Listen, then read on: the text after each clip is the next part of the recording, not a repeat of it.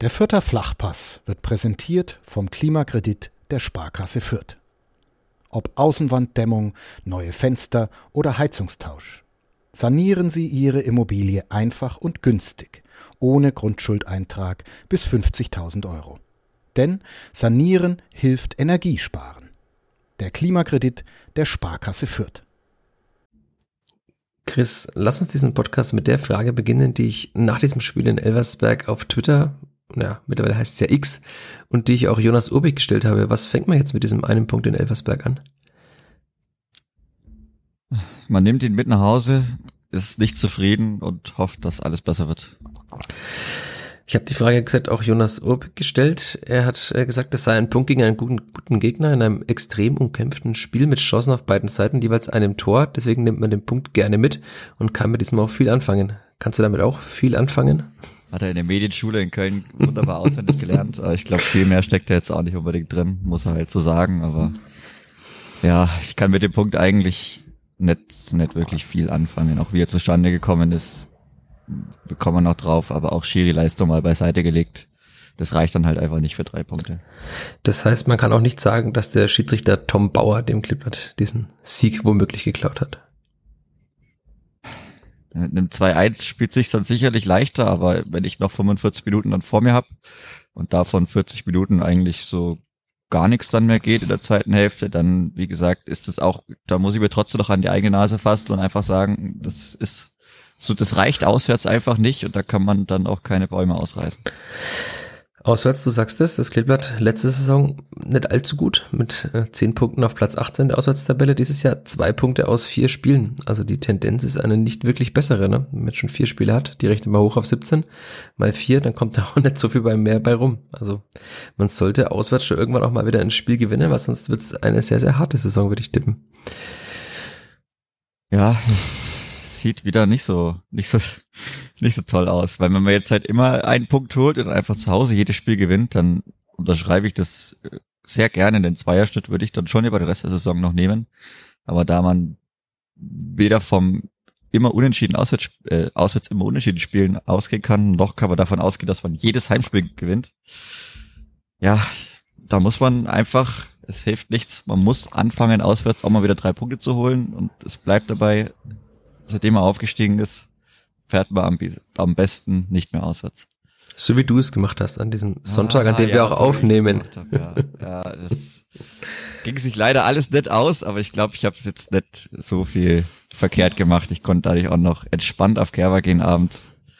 Von daher war das, glaube ich, war das schon okay. Also das Spiel hätte mich jetzt nicht hin und her, also nicht ja, da ist man nicht traurig drum. Vielleicht, ja, schade, dass man nicht mit den Leuten mitfährt. Das ist dann immer, da ist es schon auch natürlich ein großer Teil eigentlich, um den es dann noch geht, aber ging sich nicht aus. So ist es manchmal. Ja, ja ich hab's, hab's auch nicht bereut. Es war ein schöner Ausflug in ein neues Stadion. Ich konnte meine 36 Stadien der ersten und zweiten Liga voll machen mit diesem Spiel. Naja, über alles andere müssen wir wahrscheinlich reden in dieser neuen Folge des Vierter Flachpass, aber wie ihr das alle gewohnt seid, machen wir das nach einer kleinen Unterbrechung. Bis gleich. Der Vierter Flachpass wird präsentiert vom Klimakredit der Sparkasse Fürth. Ob Außenwanddämmung, neue Fenster oder Heizungstausch.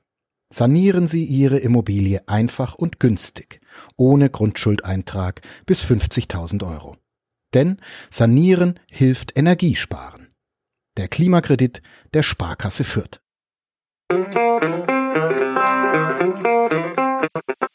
Vierter Flachpass, der Kleeblatt-Podcast von nordbayern.de. Herzlich willkommen zur 149. Folge des Vierter Flachpass, aufgenommen am späten Sonntagabend nach dem 1 zu 1 des Kleeplatz in Elversberg. Das hat damit zu tun, dass ich, mein Name ist Michael Fischer, noch ein bisschen Zeit im Saarland verbringen. Ja, kann man machen, muss man vielleicht nicht, aber kann man machen, wenn ein Brückentag ist am Montag. Und deswegen Chris Sehm, der mir zugeschaltet ist aus dem fernen Fürth, am späten Sonntagabend auch noch Zeit hat für diesen Podcast. Hallo Chris. Servus, Michi. Und natürlich äh, danke, dass du dir die Zeit noch nimmst am späten Sonntagabend, dass ich mal am Montag, an dem wir ja normalerweise aufnehmen, ein bisschen Freizeit genießen kann. Das ist sehr, sehr nett von dir.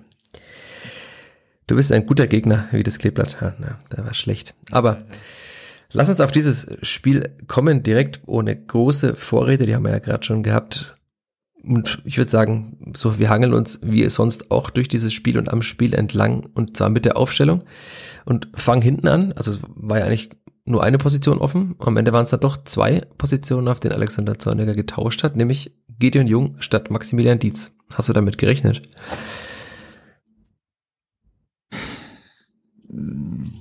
Nicht unbedingt. Ich bin auch jetzt gespannt, was dann in der kommenden Woche passiert beim Heimspiel. Wie gesagt, ich habe es ja, glaube ich, auch schon im Podcast gesagt, zumindest zu Hause sollte dann Maxi Dietz spielen. Allein für die, um die Nordtribüne heiß zu machen. Ist ja, glaube ich, da der richtige Mann. Aber nicht unbedingt natürlich damit gerechnet, aber klar, äh, Gideon Jung, wenn er fit ist, irgendwie versucht man den auch zu integrieren als eigentlich designierter Abwehrchef, der, den er vor der Saison geben sollte. Das heißt, er hat ein bisschen rausgekegelt, war verletzt, jetzt hat er wieder gespielt. Ja. Und wie fandest du ihn auf, auf rechts? Alexander Zorniger hat ja vor dem Spiel in der PK gesagt, dass er ihn eigentlich noch ein bisschen besser in der Zentrale findet. Ja, aber dann, ich glaube, er hat jetzt auch wenig Bock gehabt, dann Damian Michalski wieder auf rechts rauszuschieben. Wenn das jetzt so gut in der Zentrale funktioniert hat, deswegen war das dann schon, ja, eigentlich die einzige Möglichkeit, hier Jung wieder zu integrieren. Aber klar, bei beiden weiß man, das sieht in der Mitte dann deutlich besser aus. Gideon Jung, ja, äh, hm, hat schon, also ich glaube, war allgemein nicht auffällig. Es kann jetzt gut oder schlecht sein. Natürlich ist das Gegentor über die Seite gefallen. Da starten wir doch direkt da, damit auch gleich rein. Du hast schon die Überleitung gebaut zum Spiel. Also wir könnten dann auch über die andere Position sprechen, müssen wir wahrscheinlich auch im Laufe des Spiels noch über den Wechsel, wer Julian Green ersetzt hat, war ja auch ein, äh, naja, naheliegender Ersatz für Julian Green. Ja, du hast es nochmal im Fernsehen gesehen, ich habe es im Stadion einmal gesehen, du hast mir dann auch ein bisschen was geschrieben, habe die Wiederholung nochmal gesehen davon, aber Was dachtest du dir vor dem Fernseher, als dieses Gegentor gefallen ist?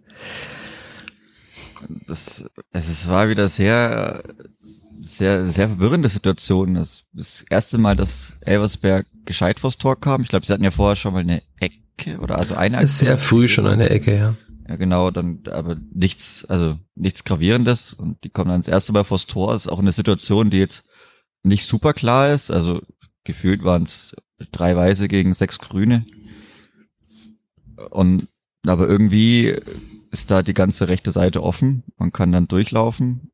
Und in der Mitte gibt's zwei Elversberger. Einer kommt nicht ganz kurz, also der läuft eher über die Zentrale, dann kommt noch der Außenstürmer oder Pfeil, was dann, glaube ich. Ja, Manuel Pfeil war es, ja.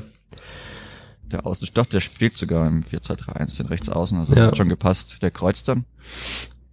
Kommt dann mit in die Zentrale rein und ja, dann hat man keine gute Aufteilung gehabt. Und ja, war dann im Endeffekt Nico Gieselmanns Mann. Der schafft Nico, Nikos Gieselmann war das. Nikos Giesel, ja, wie auch immer. Es ist schon spät.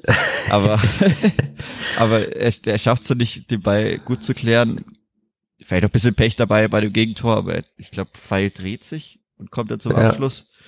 Aber irgendwie habe ich auch sonst die Aufteilung in der Mitte nicht so 100% verstanden. Ich hätte irgendwie gedacht, dass da Luca Eta dann noch damit reingeht, aber Damian Michalski versucht irgendwie den, ja, den Passweg dann zuzumachen. Dann stehen beide aber am ersten Mann und am zweiten Mann ist dann halt nur der Außenverteidiger. Weiß nicht, wahrscheinlich ist es dann schon richtig so, wie es abgelaufen ist, aber hat sich irgendwie nicht so, nicht so super angefühlt und dann wieder so schnell nach neun Minuten irgendwie komplett unnötig in Rückstand gegangen, aber ja. Haben wir jetzt einen eigentlich ausgelassen im tiefen Mittelfeld, auf den man wahrscheinlich auch noch zu sprechen kommen muss, der ja schon vorm Spiel, ja. Ja, ich wollte nur noch äh, mit einwerfen, weil ja viele mal auch so ein bisschen den, den Blick hinter die Kulissen haben wollen. Ich habe gerade schon ein bisschen zitiert aus dem Gespräch mit Jonas Urbig. Du hast gesagt, äh, Medienschulung. Ich habe vor mir die Zitate. Also er hat gesagt, das 0 zu 1 müssen wir analysieren. Es ist schwer, direkt nach dem Spiel darauf einzugehen, weil so viele andere Dinge noch passiert sind. Also äh, tatsächlich äh, Erkenntnisgewinn ist dann, weil manche immer denken, dass mit so Spielerinterviews, da kann man das ganze Spiel dann erklären. Nicht immer. Deswegen ist es umso erfrischender, wenn jemand mal offen spricht. Ähm, ist jetzt kein Vorwurf an einen jungen Torhüter, der wahrscheinlich aber nichts Falsches sagen will bei einem seiner ersten Interviews, aber der Erkenntnisgewinn war da jetzt dann auch relativ gering, leider. Aber wie du sagst, äh, es gibt jemanden, der schon vor dem Spiel mal wieder eine Watschen bekommen hat vom Coach in der PK, nämlich Orestis Kiyomotsoglu der an drei von vier Tonnen seine Aktien hatte. Das ist eine schöne Formulierung. Grüße an Kadep, da wurde die Formulierung vor ein paar Wochen ja mal bisschen zerlegt sprachlich, weil ich weiß nicht, ob man Aktien an Gegentoren kaufen kann. Wie viel die wert sind, ist auch die Frage gäbe es so viele fußballphilosophische Fragen dazu, aber die sollten wir jetzt hier nicht ausbreiten. Aber auch bei diesem Tor er ist sehr, sehr langsam. Ne? Im, Im Vollsprint rennt er da neben Yannick Rochelt. Also Rochelt war laut Daten der schnellste Spieler. Der Elversberger mit 34,06 oder so, aber zumindest 34 kmh schnell. Und Orestes Kiyomazoglu hat aber mit angezogener Handbremse sah es aus, aber gesprintet werden. Das war leider keine gute Situation von ihm als Sechser. Also Erst war es ja Gideon Jung, der da auf der Seite ganz komisch irgendwie irrlichterte, fand ich. Also, ja, auch. Das sah komisch aus.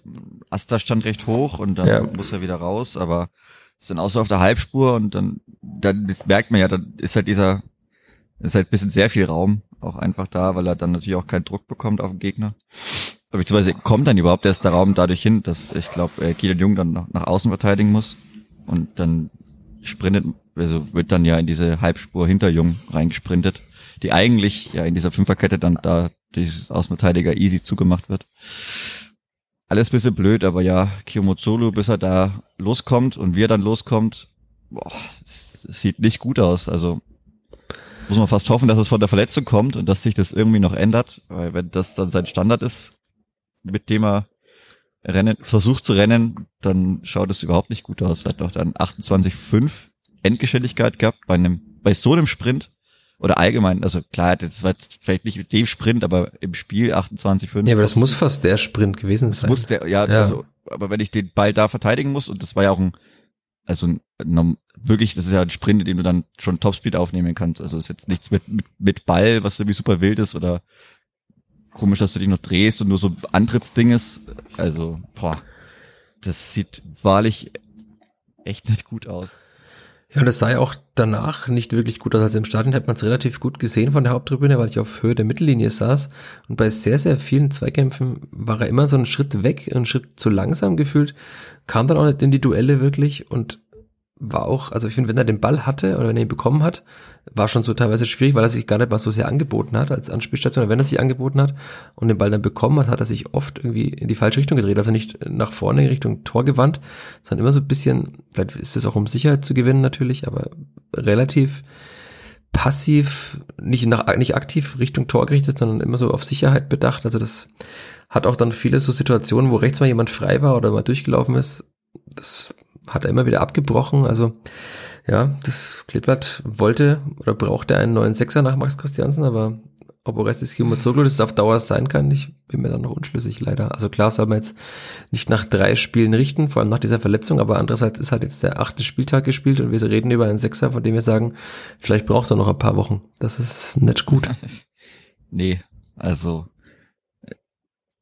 ja, momentan ist ja auch diese Diskussion der Startformation eigentlich gar keine mehr, weil man da, ich glaube, die Wünsche von Alexander Zorniger oder die Ansprüche an den, an den Sechser, den er da haben will, ich glaube, die werden momentan eher bis zum Winter mindestens mal nicht erfüllt. Außer man geht es natürlich bisschen mehr Risiko und stellt dann Robert Wagner auf die alleinige Sechs und ist dann, brennt dann nur noch Offensivfeuerwerk ab. Oder mit, nur mit Turnovers und Kontern oder was weiß ich. Aber das will er nicht spielen lassen. Er hat es ja teilweise schon probiert mit Wagner und Green. Also ist ja nicht so, dass das noch eine Kombination ist, die es noch nie gab. Ja, aber jetzt die Raute weiß jetzt nicht, ob das halt. Ah. Nee, aber er hat ja auch immer mit dem Sechser Wagner und dem Achter Green auch schon gespielt. Ja, ja, ja, ja ich meine aber gerade, ja, aber auch, auch, also dieses äh, Anforderungsprofil, das man ja eigentlich hatte, dass man die Raute eben spielt als alleinige Sechs, das sehe ich jetzt überhaupt nicht erfüllt. Siehst du die Raute überhaupt noch irgendwann kommen? Ich nehme mich Ja, mit. das leider eben nicht. Also das ist natürlich auch wieder so eine Sache. Da habe ich meinen ganzen Sommer drauf, drauf ausgelegt. So habe ich trainiert. So habe ich meine zumindest die ersten Testspiele spielen lassen. Dar danach habe ich eigentlich auch eingekauft. Und jetzt muss ich am achten Spieltag sagen, Anfang Oktober, boah, das sehen wir jetzt wahrscheinlich das, die ganze Runde irgendwie nimmer. Ja, ist jetzt nicht so tolles Fazit irgendwie zum ersten Zehnten um 10 Uhr. Also das ist auch wieder so eine Sache natürlich. Das ist halt, wenn, wenn das dann der wichtigste Transfer ist und der leider überhaupt nicht einschlägt, dann sieht's halt manchmal so aus, wie es vielleicht ausschaut. Ist natürlich auch, wie gesagt, ja, ist hart, weil er noch nicht viel hat spielen können, auch mit dieser blöden Fuß-OP. aber es hilft, also wie gesagt, man befindet sich jetzt schon im Wettkampf und das, das ist halt dann einfach blöd und dann muss es dann schnell gehen und dann muss es sehr schnell, sehr gut funktionieren, weil sonst ist, wird man einfach abgehängt und da kann man dann nicht warten und sagen, ja, und das braucht hier und da, das ist halt im Oktober ist halt schwierig, wenn man da noch sagt, ja, da müssen wir hier und da noch improvisieren und warten und hoffen und schauen, ob das noch was wird. Also gerade weil es jetzt auch ein neuer Spieler ist und jetzt nicht irgendwie ein Spieler, der sich, keine Ahnung, irgendwie etabliert hat und dann kaputt ist und dann muss man irgendwie improvisieren, sondern der hat man halt genauso geholt. Und das tut mir irgendwie ein bisschen weh. Und da habe ich ein bisschen auch mitzukämpfen. Das ist bisschen schwer zu verdauen irgendwie. Ja, vor allem im Wissen ja, was es für eine Schlüsselposition ist. Also Ja, genau. Zwei, wir hatten es ja schon mal besprochen hier im Podcast, dass bei der Spielvereinigung anscheinend äh, alle, also vor allem Rashida Susi, lang davon ausgegangen sind, dass Max Christiansen bleibt und man halt dafür dann nochmal eine, eine Ergänzung holt. Das wäre dann, wäre es gut gewesen. Dann hätte man auch sagen können, dann liefert ihr euch irgendwann halt mal im Oktober ein Duell um den Platz auf der Sechs. Und natürlich wird Orestes Kiyomazoglu auch Ansprüche haben zu spielen mit der internationalen Erfahrung, die er hat. Aber so als einzigen Sechser, der jetzt im Kader ist, klar, Wagner kann das spielen, aber er ist eigentlich Achter, also er fühlt sich da wahrscheinlich auch einfach nicht wohl. Das hat er jetzt auch, auch schon mehrmals, ich glaube, hat es auch mal verkündet, oder? Hat es zumindest, aber hat man es öfter mal Also, gehört. Robert Wagner hat bei der U23, äh, Äh, U21, ja. in seinem Spot oder irgendwie in so einer Vorstellung gesagt, dass er sich auf, auf der 8 am liebsten. Ja, und er ist ja auch, also genau, hat er auch im Sommer mal gesagt, dass er Achter ist. Auch, ja. Deshalb äh, hat man eigentlich keinen Sechser. Also klar, man hat im Training einen mit Philipp Müller, aber der wird wahrscheinlich jetzt mal, äh, zumindest mal die Hinrunde über, da nicht spielen, würde ich mal tippen. Da würde ich meine Hand auch dafür ins Feuer legen, ins viel zitierte. Das heißt, man muss jetzt eigentlich so weitermachen. Oder was macht man da jetzt? Muss ihm noch ein paar Spiele geben und hoffen? Oder Wagner? So, also Kiyomazoglu. ja, ich kann mir, boah, ja. Man hat natürlich auch für die Kopfballpräsenz, also das äh, bisschen fürs Körperliche ist natürlich da auch dann noch mit dabei. Das möchte man dann schon auch irgendwie im Mittelfeld noch mit, mit dabei haben. Also äh, die schiere Größe, ich meine, sonst körperlich ist der Robert Wagner auch durchaus nicht so verkehrt dabei.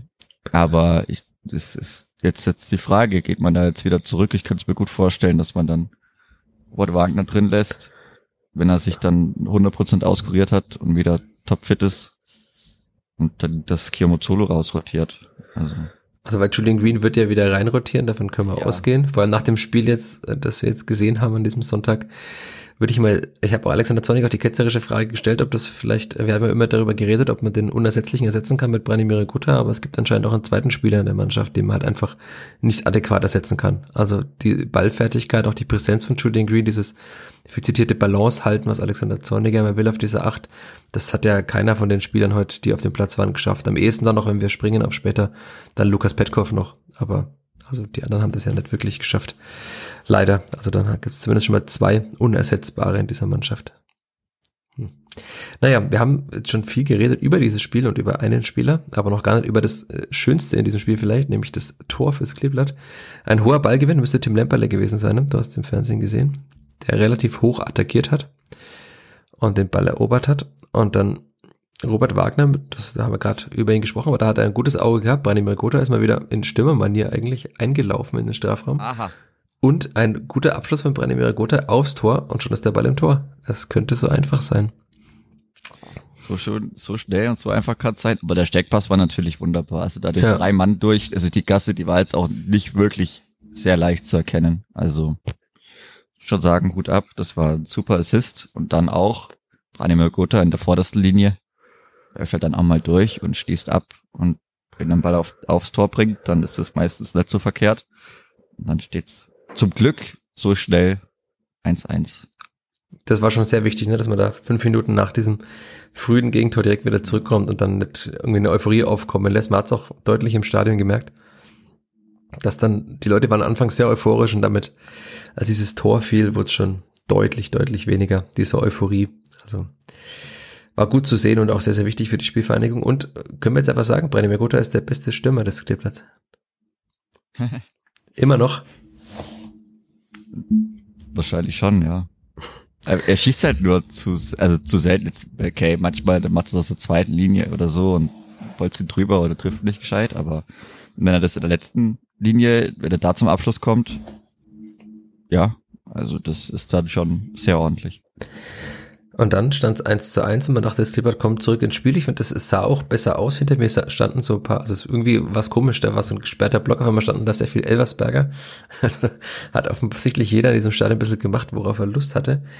Aber die haben dann gesagt, oh, die spielen ganz schön gut, diese Vierte. Also es sah ja optisch gar nicht mal schlecht aus, wie der Ball teilweise gelaufen ist. Auch es wurde nicht immer langschlagen, es wurde teilweise auch wirklich Fußball gespielt, mit Seitenwechseln, allen möglichen.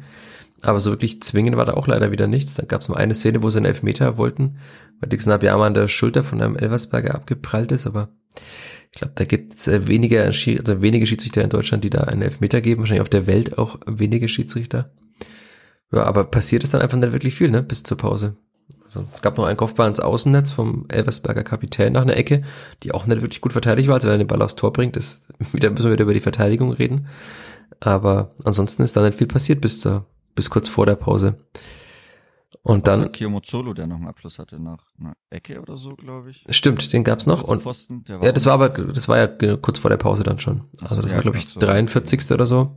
Ja, die letzten Minuten waren dann wieder gut. Genau, also 42. war Kiyomozoglu, der wurde dann auch geblockt. Dann gab's äh, nochmal einen Schuss von Abiyama, genau, der ist auf meiner Liste hier. Muss kurz durchscrollen. Also Schuss von Abiyama, der auch nicht wirklich gefährlich war. Also da hatte der Torhüter wahrscheinlich keine große Panik, als der Schuss auf ihn zukam. Ja, und dann gab's die Schlüsselszene des Spiels, wie Alexander Zorniger gesagt hat, nach dem Spiel. Und über die müssen wir jetzt nach ja, knapp 22 Minuten auch mal reden. Denn Schlüsselszene, ein guter Kopfball von Gideon Jung, das müssen wir schon mal hier erwähnen, weil wir ihn ja oft gescholten haben für nicht so gute Kopfbälle, die, obwohl er schon sehr, sehr oft sehr frei zum Kopfball kam nach Ecken. Ein sehr guter Kopfball, der, du hast vorhin gesagt, er geht auf jeden Fall rein. Also er geht zumindest mal aufs Tor. Ob der Tor, äh, der Torhüter dann ein, ein Hexer ist und den Ball noch irgendwie mit einem artistischen Sprung retten kann, weiß ich nicht. Es ist auch illusorisch, wir können es nicht beantworten. Aber er wäre zumindest ins Tor gegangen und dann ist da aber ein sehr, sehr langer, ausgestreckter Arm vom Elversberger Kapitän, Konrad heißt er, der den aber schön abwehrt mit der Hand. Ja, hat er gut geblockt. Also, Guter Torhüter. Muss, muss, muss man sagen. Danach auch schade, dass der Nachschuss nicht reingeht, aber. Der Nachschuss war auch noch gut vom GD, ja. Ja, alles, alles sehr wascht gewesen, aber klar, meine, ich glaube, das hat mittlerweile dann, die meisten werden es dann wahrscheinlich gesehen haben, bis man das hier zu hören bekommt und dann gibt's, glaube ich, niemanden, der das anders sieht. Also das sieht, glaube ich, jeder gleich, dass das ein Elfmeter sein muss. Also wenn ich den Ball abwehr, der ins Tor geht mit dem Arm, dann, naja, der auch noch abgestreckt war, wie auch immer, Lirum Larum, aber das war schon immer ein Elfmeter, das ist eigentlich auch immer noch ein Elfmeter. Warum es da jetzt kein Elfmeter war, ja, keine Ahnung. Also, ja, vor allem es gab ja eine schade. sehr, sehr lange Unterbrechung auch. Also ich habe mir gedacht, ich hab's, du hast mir eine Halbzeit geschickt, man sieht ja eigentlich, also entweder ist es Hand oder ist es ist keine Hand. Also es, da muss man jetzt ja nicht irgendwie das Lot irgendwo anlegen oder die Linie achtmal kalibrieren, sondern man sieht, dass da jemand mit der Hand am Ball ist. Dann kann man höchstens die Erklärung haben, dass derjenige im Sprung ist und den Arm womöglich noch wegzieht, aber ich glaube, also das darf doch da dann einfach nach ganz normalem rationalen Maßstäben kein Faktor sein, dass jemand seinen Arm wegzieht, dann aber trotzdem ein Tor damit verhindert mit der Hand. Ja, also klar. ganz klar mit dem ausgestreckten Arm verhindert er da ein Tor. Also das kann doch niemand sagen, dass das dann einfach unabsichtlich ist oder was auch immer. Er verhindert einen Torpunkt und damit muss es einen Elfmeter geben. Haben auch alle Fütter so gesehen. Alexander Zorniger hat gesagt, wir werden massiv benachteiligt, was sehr ärgerlich ist, weil es uns regelmäßig Punkte kostet. Also ich habe dann auch danach noch mal ein bisschen so überlegt. Das war jetzt dann die vierte Fehlentscheidung, müsste es gewesen sein. Also in Kiel der Elfmeter muss man nicht geben. Gegen St. Pauli muss Oladapo Afolayan vom Platz fliegen in der, glaube 23. Minute. Das heißt, man hätte 70 Minuten Überzahl gespielt. Von? Bei, von? Tom Bauer vom gleichen Schiedsrichter Bauer, wie in ja. diesem Spiel auch. Gehört auch zur uh. Wahrheit. Aber hätte man 70 Minuten in Überzahl gespielt bei naja, 30 Grad, dass das eine Mannschaft womöglich brechen kann, hat man zwei Wochen zuvor ja damals gegen Paderborn gesehen. Also es ist kein klarer Sieg, aber beim Stand von 0-0, 70 Minuten in Überzahl. Auch spielentscheidend, in Kiel ganz klar spielentscheidender Elfmeter. Dann hatten wir noch das Derby, auch ganz klar spielentscheidend, weil es den Lauf des Clippers in der ersten Halbzeit komplett gebrochen hat und dann dem Club einen Elfmeter ermöglicht hat, der für mich immer noch keiner ist und in diesem Spiel jetzt auch wieder. Es wäre zumindest bei den Elfmeter-Verwandlungskünsten von Branimir Gotha auch in, mit hoher Wahrscheinlichkeit ein Tor gewesen. War aber keins, weil es gab keinen Elfmeter. Das heißt zum vierten Mal in Folge eine spielentscheidende Szene, die gegen das Clipper gepfiffen wurde da kann man schon verstehen, dass da jemand sehr, sehr verärgert ist. Ne? Und auch da, also ich finde es nicht über, übertrieben zu sagen, dass das Skipper da massiv benachteiligt wird in der Saison. Ja, gerade waren wir jetzt halt auch erst am achten Spieltag angekommen. Ja, also jedes zweite Spiel. Dazu. Ja. Ja. das das ist jetzt nicht, dass man sagt im April und man zählt jetzt Sachen auf vom irgendwie August und, und dann mal was im Oktober und dann im Januar. Ist natürlich auch blöd, aber wenn man jetzt halt im Oktober ist und da schon so viele Sachen aufzählen muss und anführen muss, dann ist natürlich sehr, sehr ärgerlich und dann ist auch klar, dass das einen auch beschäftigt, weil das dann einfach zu viel ist in zu kurzer Zeit. Und das ja, wie gesagt, das waren halt immer auch nicht Sachen, du sagst, okay, es steht halt 4-0 für Paderborn zum ersten Spieltag und dann kriegst du keinen Elfmeter. Dann sagst du, ja, es ist jetzt halt auch wurscht. Also vielleicht nicht für einen Schiri-Beobachter, aber sonst sagt man da, okay, 1-4 oder 4-0, das ist mir jetzt relativ egal, aber das sind halt Sachen in wirklich kritischen Phasen oder Sachen, die die die Spiele entscheiden und boah, gerade dass es dann bei zweimal bei so einem jungen Schiri in so kurzer Zeit passiert, das tut natürlich weh. Wobei natürlich auch sagen muss, das waren jetzt auch Sachen, also da geht's auch nicht um eine gelb-rote Karte bei Afolayan oder beim Elfmeter, das sind jetzt auch Sachen, da ja, man könnte Unterstützer bekommen, aber es hilft ja offensichtlich auch einfach nichts. Es macht nichts besser. Auch diese Woche wieder. Macht's absolut nichts besser.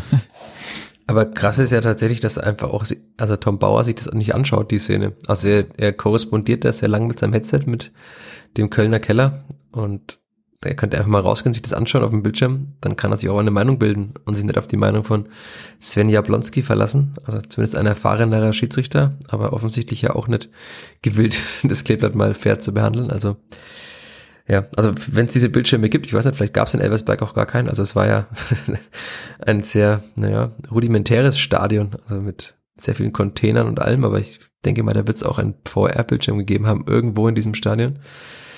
Also da hätte man sich das schon mal anschauen können. Das verstehe ich dann auch überhaupt nicht und wollten auch die Verantwortlichen nicht verstehen. Also. Aber es gab keinen Elfmeter.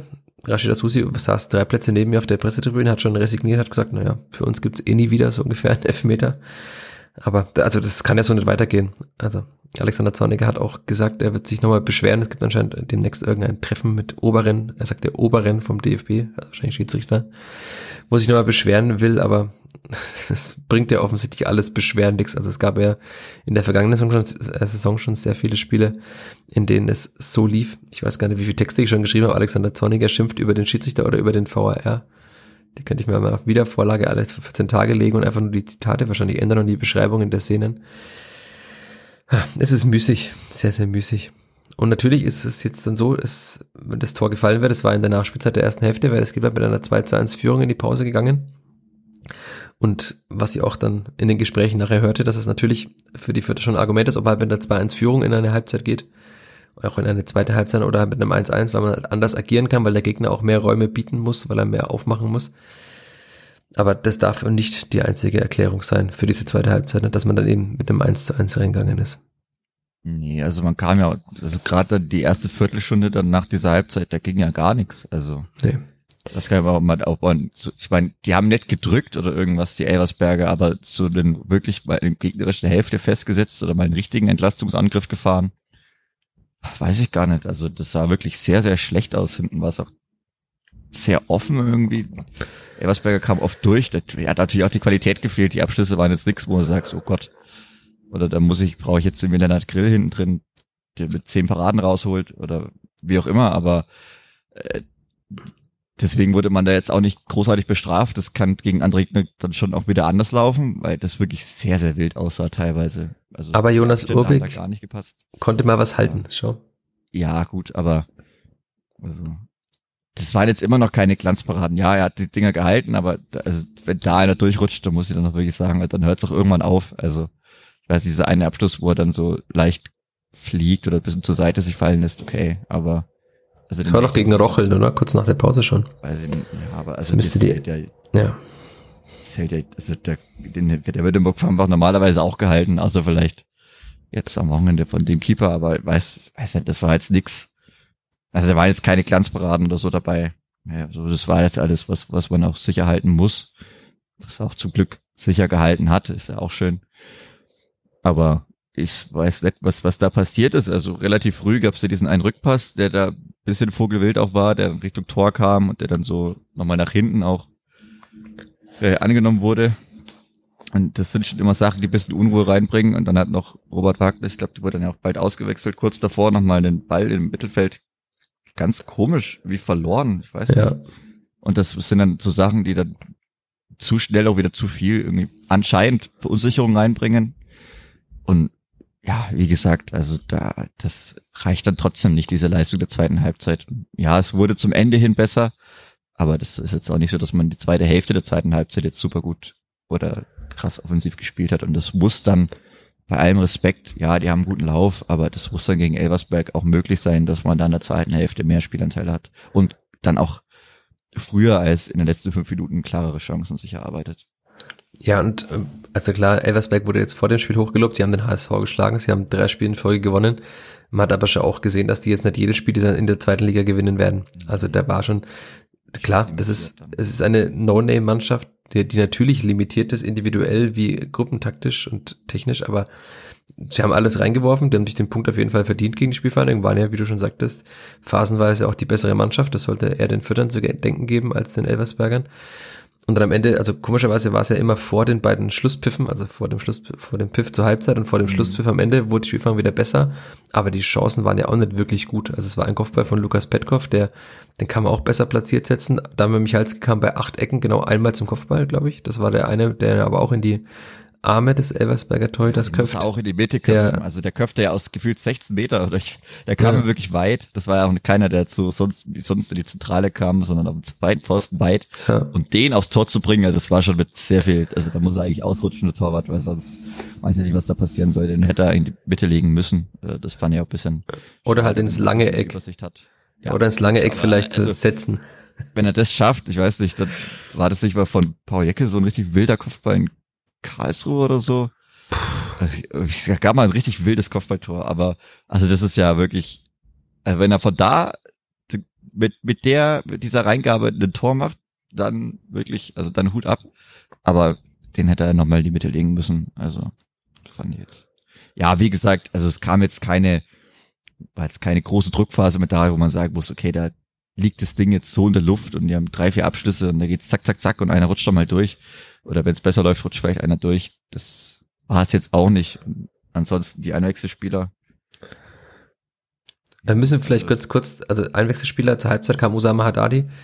Ja, Falls äh, Hörerinnen und Hörer fragen, äh, angeblich war Luca Eta noch etwas hat gekränkelt offenbar zuletzt und war deswegen nicht ganz fit. Das erklärt die Auswechslung zur Pause, aber Usama Haddadi hat jetzt da auch wieder nicht nachhaltig auf sich aufmerksam gemacht ne, in dem wild Spiel. Dinge gemacht teilweise, ne? Also, Er hat wild den Ball erobert, teilweise, mal- das muss man sagen. ja, also wieder, aber also verloren und wieder zurückerobert und dann wieder verloren. Aber also war schon, also Spek Spektakel ist da auf jeden Fall immer mit dabei. Also vom Entertainment-Faktor, der so gern bemüht wird, ist er schon einer. Aber ja, Einer fürs Entertainment-Business, meinst du? ja, also da für die Heim, fürs Heim, Heimspiel-Entertainment ist er da auf jeden Fall richtig aufgehoben. Aber ich glaube nicht äh, der neue Stamm-Innenverteidiger links hinten, würde ich jetzt mal tippen. Wenn Auch Luca auf der Eta linken wieder, Seite trotzdem. das auch nicht, Ich glaube, ne. das ist jetzt erstmal die, diese, also ich glaube, da braucht man sich keine Sorgen machen auf der linken Verteidigungsseite momentan. Wobei Nico Gieselmann war jetzt auch das Schwächste, fand ich, seiner drei Spiele, aber immer noch besser als die Alternativen, die es im Kader gibt. Ja. Also ganz klar. Das kann man auch festhalten. Zweiter Wechsel war Lukas Petkov, kann man ja auch sagen, also habe ich vorhin schon mal erwähnt, Ja. fand ich tatsächlich sogar besser als im Mittelfeld als im Sturm. Das ist ja auch so ein bisschen die Frage bei ihm. Also man kann sagen, er ist ein polyvalenter Spieler, wie Lucien Favre es nennt, der auf vielen Positionen spielt, aber was eigentlich so seine Position ist. Ne? Also er ist mal der Achter, Ich weiß es selber nicht, glaube ich. als Jermaine Consbruch dann später kam, ist er dann wieder ja weiter vorgerückt, aber auch nicht ganz in den Sturm. Also es sah ein bisschen taktisch auch wild aus. Wir hatten ja auch während des Spiels mal geschrieben, was da gerade so taktisch abgeht.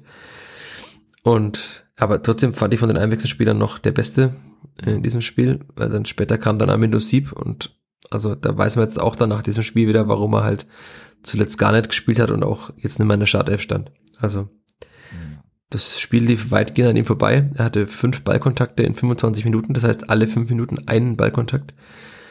Irgendwie konnte er sich auch vorne gar nicht durchsetzen. Ein Schuss wurde mal geblockt, aber der sah jetzt auch nicht wirklich gefährlich. Also ob der aufs Tor kommt, wer weiß ich nicht. Er wurde auf jeden Fall auch geblockt und ansonsten kurz vor Schluss hat er auch mal einen Ball so bekommen von der rechten Seite, wo er sich auch, also wo ein, wirklich ein guter Stürmer sich auch durchsetzen kann mal gegen den Verteidiger. Man muss ja mal denken, das sind jetzt Es sind keine Bundesliga-Verteidiger und auch keine Leonardo Bonuccis, die schon viel internationale Erfahrung haben, sondern da muss man das schon auch mal schaffen können, wenn man halt, wie Alexander Zorniger mal sagt, ein Bundesliga, ein kommender Bundesliga-Stürmer ist. Ich finde, da fehlt schon noch viel. Also ist gerade auch wieder so in einem kleinen Tief. Ich würde sie mir wünschen, dass er da wieder rauskommt, aber ich sehe es gerade leider auch nicht. Also auch diese Einwechslung wieder war jetzt keine, die Hoffnung stiftet und die, mit der jetzt auch Tim Lemperle und Dixon Abiyama wahrscheinlich verdrängen würde aus der Startelf. Kann ich mir nicht vorstellen. Da sind wir nicht beim... Stürmer Nummer 5. Ja, da kommen wir gleich noch drauf. Also Tim Lemperle musste raus. Ähm, offensichtlich war er auch unter der Woche krank, hat man schon, hat dann ja relativ lange durchgehalten. Mhm. Alexander Zorniger hat mir dann noch beim Gehen aus dem Kabinengang zugerufen, dass er offenbar einen Krampf hatte, nach Rücksprache mit den Physios. Deshalb wurde er ausgewechselt. Er wurde auch bandagiert am Bein, aber scheint mhm. nichts Schlimmeres gewesen zu sein. Ja, denk mal, die anderen Einwechslungen, die brauchen wir jetzt nicht mehr groß bewerten, glaube ich. Nico Gieselmann am Fuß, gab's da noch irgendwas?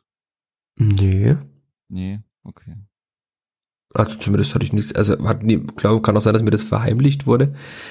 Ja, oder danach noch. Hast du das noch gesehen? Nee, hatte ich leider nicht mehr gesehen. Vom Physio. Haben noch ein geschaut, was da so ist nach Abpfiff. Ja gut, aber also da erinnere ich mich immer nur. auch nicht super wild aus. Erinnere ich mich immer nur ja. an Max Christiansen, der nach jedem Spiel aussah, als würde er nie wieder in seinem Leben Fußball spielen können und dann immer jede Woche wieder gespielt hat. Das, ich glaube, das ist dann tatsächlich einfach mal auch was, wo man halt. Wenn es bei ihm mal eine Belastungsreaktion gibt, dann ist das, glaube ich, auch okay, wahrscheinlich. Ja, und jetzt müssen wir noch reden, du hast es gerade schon gesagt, über den Stürmer Nummer 5. Das ist nämlich Dennis Sabeni. Das hat man vor der Saison auch nicht gedacht, dass Dennis Sabeni der Stürmer Nummer 5 ist, der nicht mal eingewechselt wird in diesem Spiel. Ne? Schießt er als Stürmer Nummer 5 12 bis 14 Tore? Ich weiß es nicht. Würde ich jetzt mal tippen, nein. Hm. Hm.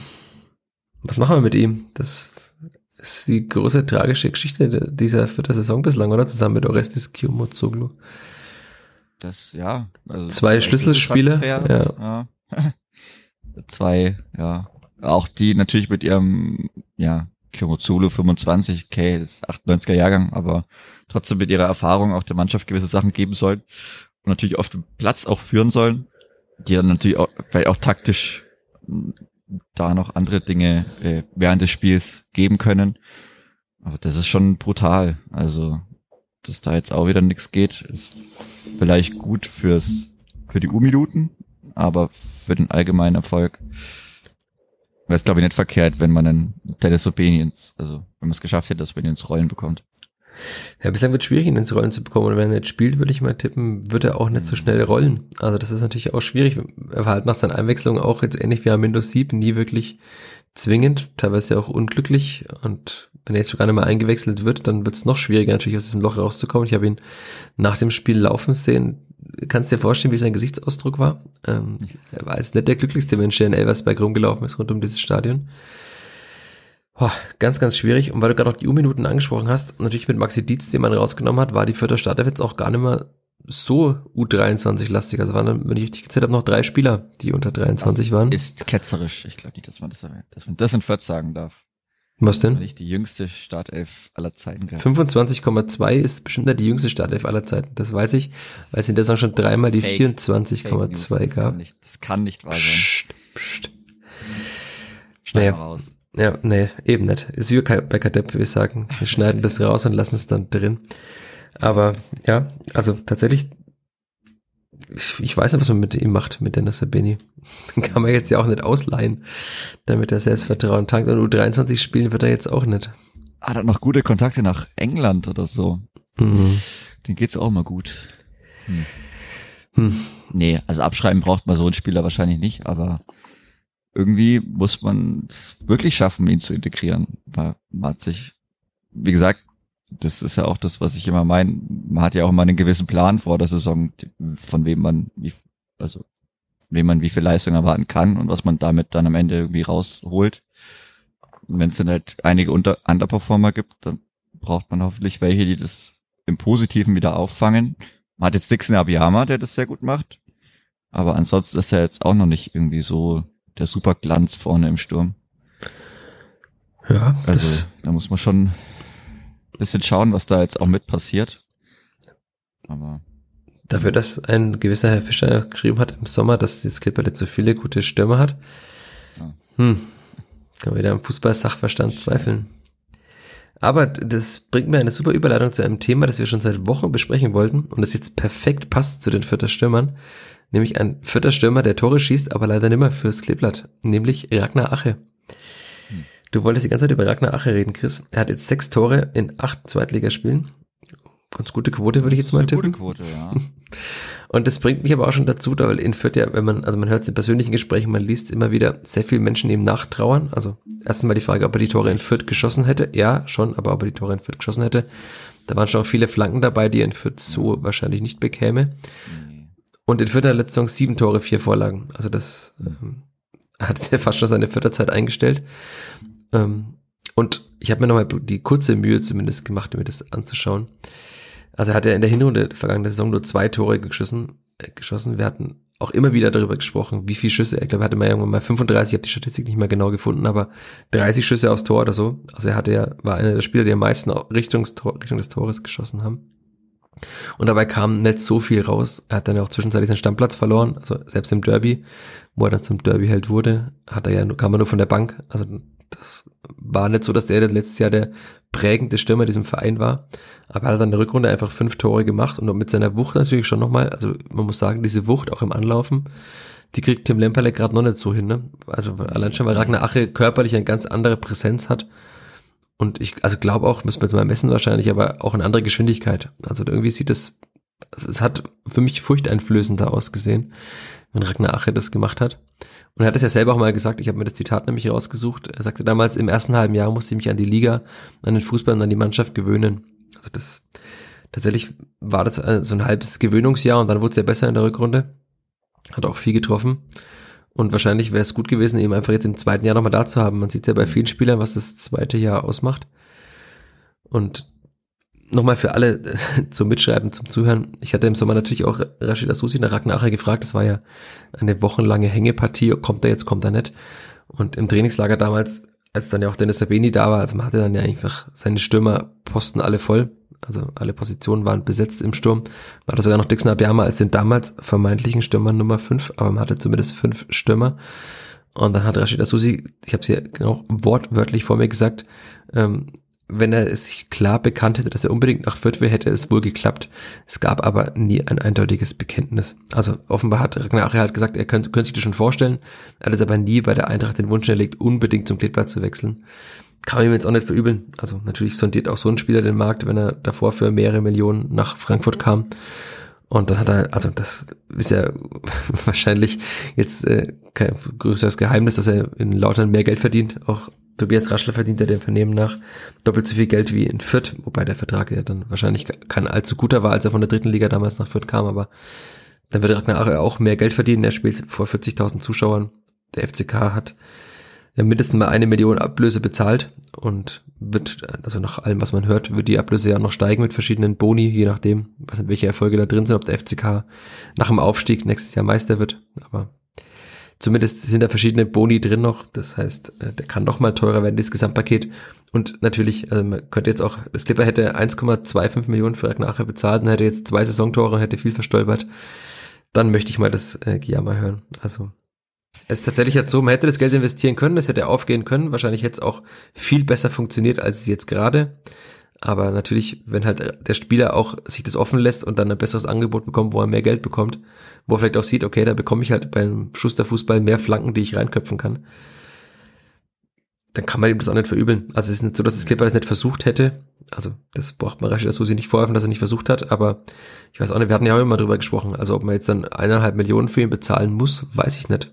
Also hätte ich jetzt auch vielleicht auch nicht gemacht nach der letzten Saison. Ja. Du schon? Hätte ich jetzt auch nicht gesehen. Nee.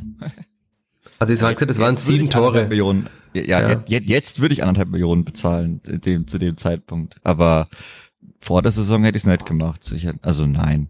Aber wie gesagt, das fehlende Commitment, das hört man jetzt überall. Das scheint nicht nur bei Rack nachher dann gefehlt zu haben. Wir committen uns schon. Jede Woche. Manche einer sagt mir auch nach, ich würde mich trotzdem noch zu wenig committen, gerade auswärts, aber. Ja, committe dich mal mehr. Das geht dir Max Eberl, weil da muss ich dich aufgrund alles, fehlendes, ja. fehlenden Commitments einfach freistellen und du kannst dann zum. Zu oft in Fürth, zu wenig in West- und Norddeutschland. Ja. Ja. dann, tja, zu viel Remote leider. Aber das ist Aber Zeit. Apropos äh, Committen äh, und Westdeutschland nicht ganz, aber Südwesten.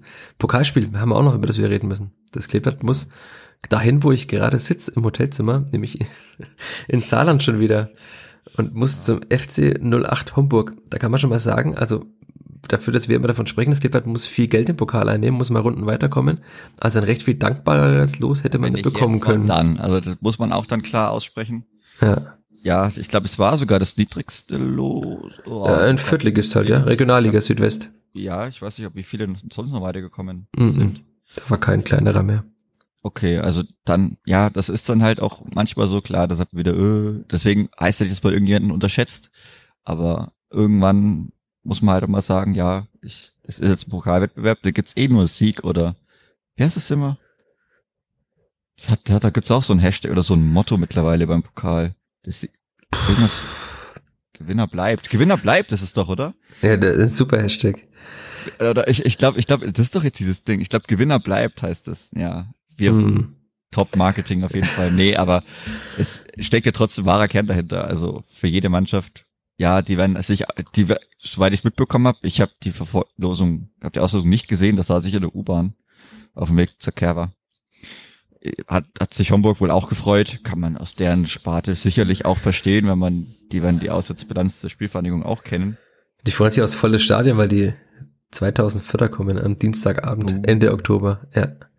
Ja. Wobei, ähm, je nachdem wann es ist, am, wann, Am 1.11. Ersten ist Feiertag. Feiertag? Ja, genau. ja. Es ist Halloween. aber am ersten, oder weiß man schon, wann das Spiel ist? Nee, ist noch nicht festgelegt. Ich weiß nicht, wie das ist mit Feiertagen. Also war der 1.11. Allerheiligen, ist Allerheiligen, ne? Ist ja ein, sti ist ein stiller Feiertag. 31.01. ist, glaube ich. Äh, 10. 31.10. und 1.11. Das ja, also, Spiele. ja, genau, also 31. und 1. Soße. Ja, Ja. Das und hat halt gefehlt. Aber genau die beiden sind ja. Ja, da weiß ich jetzt auch nicht, wie das ist, aber kann man Glück haben, kann man Pech haben. Wahrscheinlich haben wir wieder Pech. Aber muss man natürlich auch wieder sagen, also das Geld musst halt mitnehmen, ne? Tabellenzwölfter der Regionalliga Südwest ja, gerade. Ist jetzt mir auch egal, ob die jetzt wieder ambitioniert sind, nicht ambitioniert. Ich habe mir mal den Kader angeschaut. Also, wenn man über Markus Mendler stolpert, dann hat man es auch wirklich verdient. Aber ich glaube, das, ja. Ansonsten, ich da, nee, also, die wollen auch einen schönen Abend haben, aber da muss man auch einfach sagen, das muss man gewinnen, da muss man weiterkommen und dann zu Hause spielen. Ja, aber es ist halt der Flutlichtspiel und die Atmosphäre und, äh, äh, nee. Ach so.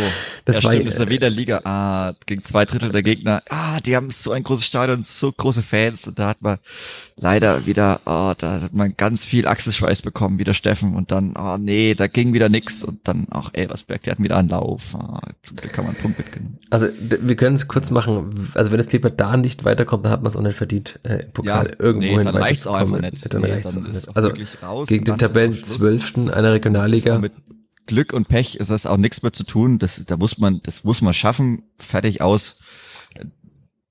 Ich weiß nicht, ja, nee, gibt's auch. Das, da gibt's auch nichts mehr zu sagen. Also, das muss man schaffen. Dann schaut mal weiter. Dann machen wir dahinter auch einen Haken und unseren ganz kurzen U23-Block können wir dann auch noch anschließen dann. Burg Wambach, Kerber spielt des Kleeblatts. Top, relativ wenig los, muss man sagen, trotz großer Ja, Werbung in diesem ja. Podcast. 240 Alle. Zuschauer angeblich. Alle auf der Kerber ver Sumpft. Aber sumpft. 13-0, das Clip hat gewonnen, die U23 gegen den SV Schalding-Heining. Nur 13-0, muss man sagen. Ja, nur. Ricky Bornstein hätte Fünf schießen können. Ja. Allein Ricky Bornstein. Ja, ja, ja. Das ist halt dann dieser Schritt, wenn er Ja. noch geht. Aber er hat zweimal getroffen. Ja. ja, natürlich, also auch gut. Aber in dem Spiel muss man halt, kann man fast ein nur davor setzen. Das ist dann halt eben manchmal auch dieser kleine, aber feine Unterschied. Und aber ansonsten fand ich war okay, war gut, gutes Spiel. Philipp Ja. Müller wird nicht wirklich auffällig, aber okay Jede- gespielt. Karim Cianulu ist aufgefallen, muss man sagen, mit seiner Ballbehandlung war schon gut. Technik, ja. Ja. Ja, Matthäus Kolenda fand ich spannend, den Einwechselspieler. Sehr wuchtiger Stürmer, auch der noch nicht viel gespielt hat bislang, aber auch da will ich jetzt mal tippen, dass der noch nicht der Stürmer Nummer 5 oder 4 bei den Profis werden wird in den nächsten Wochen. Deswegen stellen wir ihn auch mal noch hinten an, lassen ihn entwickeln. Und dann noch letzter Sprung im NLZ. Wir springen in die U19, nämlich die U19 hat schon wieder gewonnen. Das ist unglaublich. Die haben uns auch beim Karlsruher SC gewonnen am Sonntag 1 zu 0. Strafschusstor von wem? Dennis Pfaffenroth. Natürlich, Dennis Pfaffenroth, der unter der Woche einen Profivertrag unterschrieben hat, dem von neben nach bis 2027. Ja, vielleicht würde er doch mal irgendwann reinschnuppern dürfen, wenn oben gar nichts mehr geht. Aber die U19 macht auf jeden Fall weiterhin Freude. Hat jetzt 14 Punkte aus sieben Spielen, bleibt in der Spitzengruppe der U19 Bundesliga in der Illustri-Runde im Mainz 05, Eintracht Frankfurt, Hoffenheim, VfB Stuttgart und die Spielvereinigung. Ja, lasst es alle auf euch wirken und dann würde ich Vor sagen. zwei Jahren war das noch normal. Also bitte. Naja. Normal? Normal. Was ist schon normal? Was ist schon Umstände- normal? Die Was ist Umstände schon- waren auch nicht normal. Nee. Paranormal. Aber dann machen wir jetzt, glaube ich, einfach einen ganz, ganz dicken Schlussstrich dafür, dass wir eine halbe Stunde aufnehmen wollten. Sind wir jetzt wieder Dann- schon ganz schön lang beisammen gesessen.